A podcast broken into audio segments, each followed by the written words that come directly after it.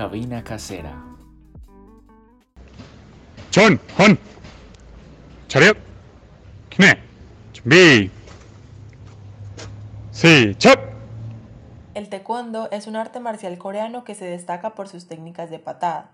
El combate libre y la marcialidad con aires militares fueron los pilares principales de este deporte que ha ido tomando fuerza año tras año. En 1966 llegó a Medellín a través del maestro Wan Suzong, quien inició a dar clases en el centro de la ciudad y dio nacimiento a la primera generación de cinturones negros.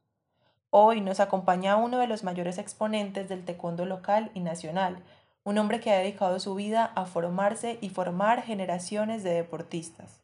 Nos acompaña el gran maestro Óscar Posada Ríos, quien nos contará su historia de vida, sus inicios en el arte marcial y su perspectiva actual del taekwondo nacional. Maestro, bienvenido. Muchas gracias por tenerme en cuenta para la entrevista.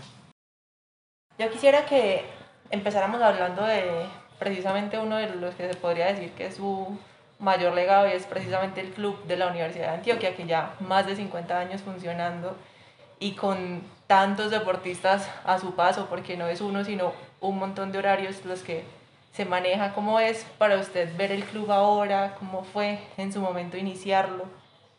El club pues ha sido, digamos así, todo un éxito, porque no, no todo dura más de 50 años. De hecho, si nos remitimos a hace 50 años, a ver cuántos clubes hay de esos, muy pocos. Y si esa persona, con mayor razón, porque mm, los que estaban hace 50 años, yo creo que el 90% o más no, no están ya, pues no están en acción en taekwondo, ¿cierto? O sea que el club ha sido muy, muy, muy perseverante, muy exitoso y la universidad también ha prestado el apoyo necesario y eso ha contribuido también a que no es lo mismo que un club en la calle, ¿no? Hay que pagar arriendo, etcétera, etcétera. la universidad es cuestión de, mucha disciplina del maestro que que está en la universidad. Y si no está él, del que lo tome. Pero esto es cuestión de disciplina, a poder mantener el, club activo. Y activo y exitoso. O sea, para mí es, mucha, es de mucha satisfacción, sí, que aún esté funcionando el club. Y se ha mantenido con, con la misma línea, sí. O sea, ha tenido tres tres entrenadores. Primero estuve yo como fundador, 24 años más o menos estuve. Seguía entonces el maestro Juan Fernando Arango, un tiempo también, y ahora está el maestro Humberto Martínez, que lleva un poco de años. Y ellos dos son mis alumnos, o sea que se han mantenido todo. Sí, se ha ido haciendo como un relevo generacional. Y precisamente respecto a la fundación, ¿cómo fue ese inicio? ¿Usted cómo llegó a la universidad? ¿Cómo inició el club? ¿Cuántos deportistas eran? Yo inicié el club en el, en el 69, año 69. Porque yo tenía una academia en, el centro, una academia de taekwondo. Y Gabriel Darío Restrepo, que era vicerrector de la Universidad de Antioquia, en paz descanse. Entrenaba ya. Entonces él, viendo pues que yo estaba en la academia y todo, pues, me dijo que por qué no, no iba a enseñar en la universidad. Ah, yo le dije que listo, vamos a enseñar en la universidad. Él mismo escogió el sitio, tercer piso, del bloque 1. Y ahí está el salón de ping-pong también. Ping-pong digo yo, pues de tenis de mesa que, cuyas mesas se usaban para las barricadas cuando habían las, las huelgas. Entonces ponían esas barricadas contra la policía. La universidad no tenía malla, no había cerco. Entonces, cada que había cualquier cosa de esas acababan con todo.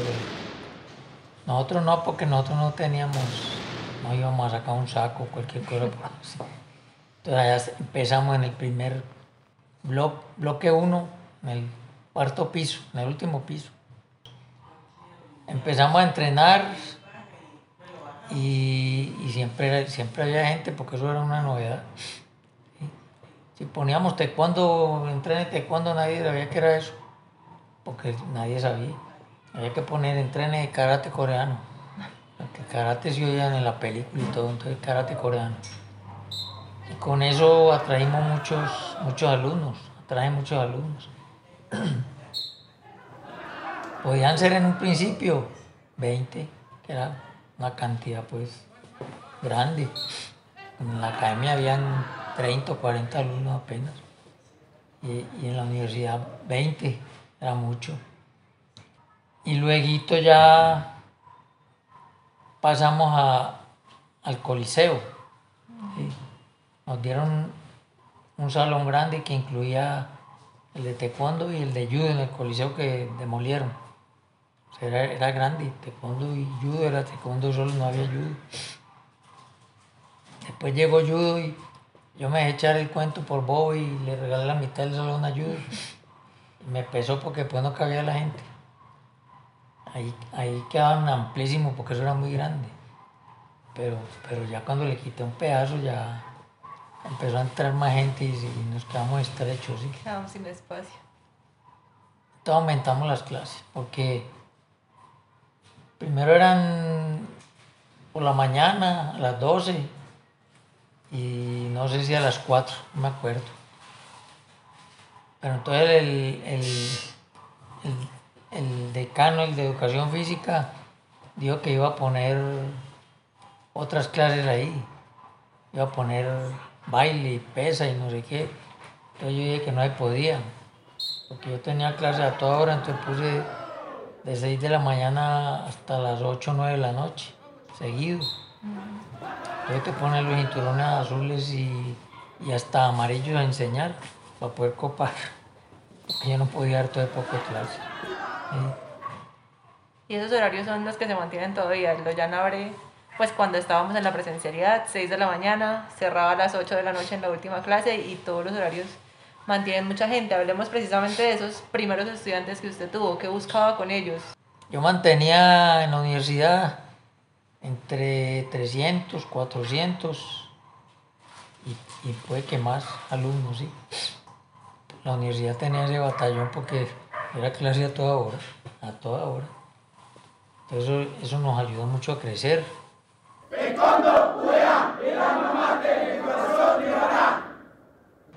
Ya fuimos haciendo otros clubes. Ya hicimos un campeonato. Primer campeonato. Ellos en el Coliseo de Tenis, uno chiquito que había ahí en la unidad deportiva en Atanasio Girardot. Es ahí mismo donde está, pero era chiquitico. Ahí lo hicimos. Entonces ya empezaron las competencias. Con la competencia aumentó y aumentó y aumentó la gente. O sea que la universidad ha tenido buen recorrido ya. Y salimos a, a- a varias partes. A Miami, estuvimos compitiendo en Miami. Yo me llevé el equipo para Miami, como la universidad no daba nada. Entonces me lo llevé sin decir nada. Y después salió en la prensa y que campeones eh, ganan, la Universidad de Antioquia gana oro en Miami, no sé qué. Entonces el deporte me llamó, oiga, ¿Qué pasó ¿qué aquí? estaba haciendo en Miami? ¿Usted qué hacía en Miami? Yo no, yo no sabía. Ya, no, jefe, pues que como la universidad no dio nada, entonces nosotros nos recogimos y nos fuimos.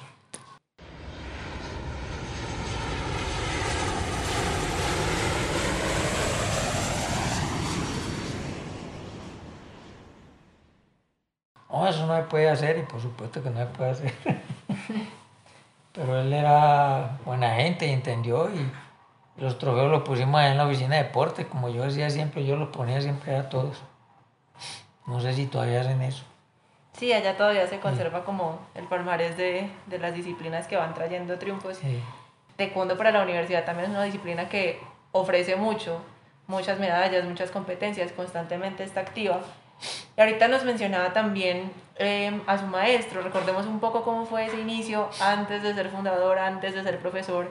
¿Qué le llamó a usted la atención del taekwondo? ¿Cómo inició a entrenar? Yo me interesé, yo desde que estaba en el colegio, yo estudié en Buga, bachillerato, primaria y bachillerato, porque me, me llevaron pequeño y ahí me volví para acá, para Medellín, pero todo lo que fue primario y bachillerato se hizo allá. Y allá en el colegio manteníamos nosotros partiendo tablas y funcionando, pero no sabíamos pues qué era eso y no que, que el que más partiera, etc. O sea, me gustaba desde, jovencito. Que yo lo que hacía era jugar fútbol y hacer gimnasia. Eso era lo que hacía. Pero vine a Medellín, entonces recién llegado, vi un aviso en el colombiano, sí. De karate coreano, y yo, karate coreano. Edificio, el Triángulo. El Triángulo es un edificio diagonal al Hotel Notivara por, por, por Bolívar. Diagonal al Hotel Notivara, así, como tirándose de la Universidad Diagonalito. Ahí empecé yo, ¿sí? Porque vi el aviso y me, me interesó y fui. Y estaba el maestro Guanzo allá, ¿sí? Yo entré a mis clases de taekwondo, que entre otras eran muy fuertes, ¿sí? Muy fuertes. Y, y no quise pues nunca renunciar. Siempre estaba pendientico de los entrenamientos, de todo. Y era muy distinto ahora, pues yo seguí perseverando, perseverando, perseverando. Y no era como ahora porque no había protectores, no había nada. Él después se inventó unos protectores que eran como, como una pechera con varillas de bambú así de para abajo. Eso eran ni que los protectores. Eso le rompía y le, les chuzaba uno por aquí le salía sangre. Pero no había casco ni nada. Ni había protector genital. Y él no enseñaba taekwondo de deporte, sino arte marcial. Él acaba de venir de... Estuvo en la guerra de Corea, pues, y vino, entonces nos enseñaba taekwondo marcial. Todo lo que eran llave de conducción, Hosin Sul, y todos los jueves entrenábamos judo, pero no había colchoneta. Entonces entrenábamos judo ahí en la baldosa. Y como no sabía, pues es- no imaginaba que era en la baldosa. Nosotros éramos muy, muy, muy, muy, muy fuertes, muy, pues a la hora, la verdad, muy peligrosos. ¿sí? Porque, porque cualquier cosa que hiciera uno era para hacerle daño a cualquiera, no es como ahora que es deporte. Cuando eso no, eso era. Él, no- él nos enseñaba: si tu golpe falla, solo le queda muerte. Y ponía esos avisos, lo ponía. Lucharé para vencer terriblemente o no lucharé. Entonces nosotros éramos así, así éramos nosotros. Y cuando yo empecé a enseñar en la universidad, enseñaba igual, lo mismo. Había personas que, que hacían como, como eso es penetración cultural, no sé qué, y hasta nos pusieron una bomba en la puerta, en la puerta de afuera, en, la, en el coliseo había una era de hierro, así una reja, y la rompieron, rompieron la de adentro también, que penetración cultural, que porque estaba la bandera de Corea ahí, qué problema tan horrible, yo no la quitaba. Entonces, ahí, ahí fuimos dándole y dándole, porque si ponía taekwondo, nadie iba. Pero insistiendo, insistiendo, la universidad era el más grande. Ahora todavía es el más grande. Ya luego, cuando los alumnos míos empezaron a enseñar, ¿sí? que Carlos Mario Tamayo, que Armando Melú, que todos fueron empezando a enseñar. Entonces la cosa se puso grave, porque ellos enseñaban muy bien también. Entonces, ya el nivel se fue emparejando mucho. Ya la competencia se volvió dura. En la actualidad la competencia es muy dura. Antes nosotros éramos como el top, pero toda la vida no dura uno en el top. Porque si así fuera, entonces, ¿dónde está el progreso? Sí, ya todo va aumentando y llega nueva gente y, y ahora también vemos que las cosas incluso avanzan mucho más rápido que todo el proceso que tuvieron que llevar ustedes. En esos inicios, cuando llegó el maestro Juanzo a la ciudad, ¿cómo cree usted que vivió Medellín la llegada del taekwondo? ¿Qué recuerda de, de sus compañeros, de aquellas personas con las que empezaron a entrenar? Sí, éramos poquitos, ¿sí? Por ejemplo, en mi grupo seríamos 10, 12, 10, 12. Y, y el salón era muy pequeño, muy pequeñito. Y ahí entrenábamos nosotros. Pero, pero no era como una, como una cosa masiva y eso. A pesar de que cada que hacíamos cualquier cosa, el colombiano llen- llenaba las hojas, porque era una cosa nueva. Íbamos a ir a un pueblo a hacer una demostración de colombianos acá. ¿sí? O sea, eso ayudó mucho también. ¿sí? Hoy en día ya no hay nada en el colombiano. Hay de chiripa y eso porque lo escribieron en otro lado. Pero antes era seguido. Porque era un, un deporte nuevo y novedoso y muy movido. Y, y nosotros íbamos a cuanto pueblo. Yo llevaba a la universidad, al pueblo que usted quiera, a hacer demostraciones. Y, y siempre quedaban conformados clubes allá en esos pueblos, ¿cierto? O sea que la universidad ha tenido, ha sido como, como el alma mater de taekwondo aquí. Así, lo, así el que quiere diga que no, que diga cuál no, es, cuál no fue alumno mío. Hay solo unas ramas que no fueron alumnos míos, pero muy poquitos. Pero por ejemplo los alumnos de los alumnos míos hay muchos que no saben, no saben que ellos vienen de la universidad, porque son nietos, nietos, tataranietos, cada uno así que es el mejor y que, que su maestro es el mejor y todo y así es. Pero no saben la historia, no hay una historia escrita ni nada, entonces todo se va perdiendo. Claro, y es importante hacer esos reconocimientos porque es fundamental precisamente saber de dónde venimos. No llegamos un día y, y el club lleva 50 años funcionando y yo no me di cuenta. Y sobre todo porque, como lo mencionaba usted ahorita, han sido muchas personas que han ido dejando su granito de arena, tanto en la ciudad, en la universidad, en diferentes pueblos. Y países. Y exacto, países también, y todos van, han tenido su proceso. Recordemos que en el taekwondo llevamos ascensos por grados de cinturón, blanco, amarillo, verde, azul, rojo, llegamos ya al negro. ¿Cómo vivió usted todo su proceso de ascenso por cada cinturón? El proceso mío duró menos de dos años, menos. ¿Por qué? Porque que el entrenamiento era muy duro y el maestro no le hacía examen a uno. Un día que estaba entrenando decía, póngase amarillo. Me ponía amarillo. Siempre le gustaba hacer una reunión en un, cafecito en- y, y ir a tomar gaseosa o un pastel, cualquier cosa, para celebrar.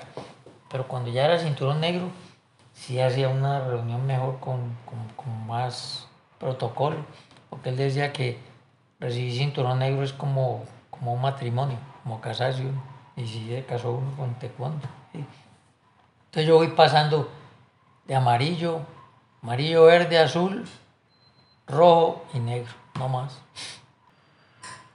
Y siempre enfatizaba mucho en, el combate, en el manejo de armas. O sea, nosotros sabíamos lanzar cuchillos, sabíamos estrangulamiento ya de conducción y todo lo que fuera para hacer daño. Patada abajo, patada al sexo, chuzón al ojo, ataque a la tráquea, lo que usted quiera. Y nunca nos pasaba nada. Y no teníamos protector y una Yorkshire usted la recibía y iba a dar contra la otra pared del lado de allá y no le pasaba nada. Hoy en día, si se quita el protector, están peligrando, que le quiebran la costilla. Entonces, era muy distinto. O sea, si a uno lo meten en algo que uno no conoce, uno va haciendo como, como digan, ah, esto debe ser así. Sí. Imagino yo que si dijeran, hay que cortar este dedito para... Y uno diría, "Ah, bueno, pues, debe ser así. Sí, pero... O sea, era muy, muy diferente. O sea, mis grados fueron como muy... No sufridos, sino porque yo gozaba mucho entrenando, pero muy fuerte, muy, muy difícil, muy difícil. O sea, nosotros éramos como guerreros, no como deportistas, no como guerreros. Combate libre, combate libre. Sí, ya ahí se iba demostrando también el, el merecimiento. Igual al, al fin de cuentas el que va teniendo la última palabra es el maestro en cuestión de ascenso. Y ya cuando llegaba a su cinturón negro, ¿Qué le diría precisamente usted a esas personas que inician en el deporte, que, que apenas están arrancando? No, los que están arrancando como deportistas, no como, porque no solo, usted sabe que no, no todo el mundo entrena como deportista y no por salud, para estar más flaco, que para no enfermarse, que para ser fuerte, pero no por deporte, ya cuando estamos en deporte porque tiene que competir. Entonces los que están empezando con ansias de competir y estar en, un mundial o en los olímpicos, en un departamental, en lo que sea, tienen que ser muy, muy, muy disciplinados otra vez, muy persistentes y estar mirando para dónde es que van. Y yo quiero ir es para allá, yo quiero tener ejemplos, ¿sí? Ah, por ejemplo, que admiran a, a Julano, pues que lo admiren y que quieran ir a, a como es él, ¿cierto? Por eso es que es tan importante que los de arriba sean personas maduras, personas educadas, personas bien estructuradas, porque los de abajo, ellos son los ejemplos. Entonces, si el ejemplo de arriba es un sinvergüenzón ahí, un fumador, o, o sale de entrenar y va para el frente a tomar cerveza allá todo, toda la tarde, o a trasnochar, o ¿sí me entiende? O es mal estudiante. Ese es el ejemplo, entonces así va a ser el, el que lo está tomando de ejemplo. Entonces, por eso es tan importante que, los, eh, que uno tenga como ejemplo sean íntegros, personas íntegras. Para ser íntegro hay que ser ejemplo. Si usted no es ejemplo, usted no es íntegro, una persona íntegra. Entonces esos principiantes deben de estar pensando en, en su cinturón amarillo y mirando para el cinturón negro. Pasó al cinturón verde y mirando para el cinturón negro. Sí, a eso nos lleva finalmente la competencia, a buscar esas posiciones, a, a luchar por aquello que, que queremos. Y ya para que vayamos finalizando, nos mencionaba ahorita el ser un ejemplo. Nosotros tenemos cinco valores fundamentales que juramos diariamente a las banderas cuando las teníamos en la presencialidad. Cortesía, integridad, perseverancia, autocontrol, espíritu indomable. ¿Qué cree que le han aportado a usted a su vida estos cinco valores? ¿Cómo cree que lo definen? No solo como deportista, sino también como persona. Pero yo pienso que esos principios son como, como una religión. Pues si, si uno trata de, de seguirlos y, y de ser como dice ahí, como dice todos los días, le aportó mucho el taekwondo a uno. Así usted no, no sea campeón, ni sea ni medio bueno siquiera. Pero si usted puede aplicar esos principios, pues qué más que le aportó a, su vida, a tener una vida sana y, y, y con ansias de, de progreso y de todo. Cortesía. Y si es una tarbán, pues perdió el año. Integridad, ya le dije, ser ejemplo y todo. Perseverancia, ya lo aumentamos cada ratito. Autocontrol, ahí en, en la competencia, pues si usted no tiene co- autocontrol, para hacer una punce, pues, pues, con el primer movimiento ya la perdió. Y en combate, si se enojó, pues ya lo arreglaron. Y en la vida es lo mismo, autocontrol. Y el espíritu indomable es como de lo más importante. Usted, ve que hay competidores muy buenos en la universidad, que tienen toda la elasticidad, la velocidad, todo lo que, todo lo que usted quiera. Lo sacan a competir y no dan bola. O ganan un round y en los otros dos se rinden. Espíritu indomable, le falta eso. Hay otros bien malitos, tiesos, pero que todos los días entrena, entrena, entrena. Y, usted dice, no, pues que este para dónde va. No tiene como... Y a la hora de, un combate o algo, es una fiera, tiene mucho espíritu indomable, entonces se desempeña muy bien. Así gane o no gane, usted dice, no, pues que este también es... Este tipo es como una locomotora, o ¿sí? Tiene como espíritu, tiene ganas de ganar, entra, ataca. Y el otro buenón, que lo tiene todo, se rinde fácil, le falta ese que espíritu no vale ese. Sí, definitivamente esos principios también nos van formando mucho más allá del deporte, de la competencia, y es algo que yo creo que se queda con nosotros desde que iniciamos en Cinturón Blanco. En el club nos lo han ido inculcando, este club que ya reconocimos que lleva más de 50 años de trabajo constante y que ha dejado también a su paso todo un legado que parte, por supuesto, de usted como la cabeza fundadora del club ya. No me queda sino darle las gracias por el tiempo, por el espacio y también aún por todo el trabajo que ha hecho por el taekwondo nacional, local, incluso en la Universidad de Antioquia. Gracias. Vamos con mucho gusto y, y deseándole mucho progreso y al club que se mantenga, como ha sido hasta ahora. Y una felicitación para el maestro Humberto que lo ha mantenido vivo y, y ustedes, que son los, sin, sin ustedes, sin los estudiantes, sin los alumnos, no hay nada, no hay taekwondo, ni hay universidad, ni nada. Es como, como digo yo, ¿cuál es el principal cinturón? El blanco, no el negro, porque si no hay blancos, no hay, no hay taekwondo.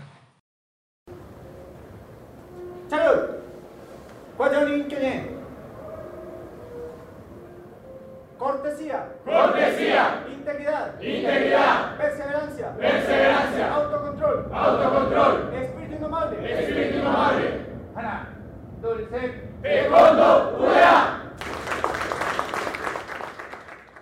Estuvo con nosotros el gran maestro Óscar Posada Ríos, cinturón negro noveno dan en el arte marcial del taekwondo, quien nos estuvo contando sobre los inicios del taekwondo en Medellín, su historia de vida y su paso por la Universidad de Antioquia, por el club de taekwondo, que es uno de sus más grandes legados. Esta entrevista fue realizada por Melissa Gualdrón. Les agradezco mucho por conectarse con nosotros.